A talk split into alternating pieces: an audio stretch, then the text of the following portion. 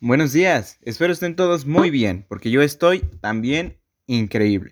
Hoy en la caja veremos varios temas de interés. Hoy, 10 de febrero de 2021, que por cierto, hoy se celebra el Día de la Fuerza Aérea Mexicana. Increíble.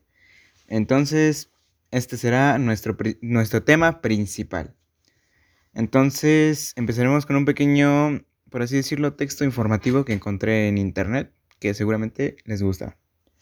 En 1915, Venustiano Carranza emitió el decreto que creó el arma de aviación militar, importante antecedente institucional de la Fuerza Aérea Mexicana. O sea que desde ese entonces había, bueno, más bien Venustiano Carranza hizo una especie de, mm, ¿cómo decirlo?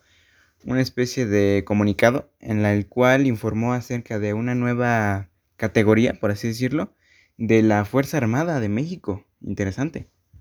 Eh, el 10 de febrero de 1992, por decreto presidencial, se establece oficialmente el 10 de febrero de cada año como el Día de la Fuerza Aérea Mexicana. ¡Wow! Y lo increíble es de que aún se mantiene la, fecha activa, ¿no? Eso es, creo que es lo mejor de todo. Y bueno, en otras noticias, eh, han aumentado los casos de COVID-19 en el país y en el mundo. Que claramente esto no es una muy buena noticia, pero pues es algo que debemos tomarlo con seriedad y con respeto. En otras noticias, increíblemente, y muchos pensaban que no lo iban a lograr, legalizaron el aborto en Argentina. O sea, algo el cual tomó varios años, por fin lograron hacerle caso al movimiento, que eso es un verdadero logro.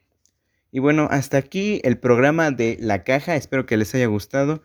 Suscríbanse para mayor contenido de este tipo y nos vemos hasta la próxima. Chao.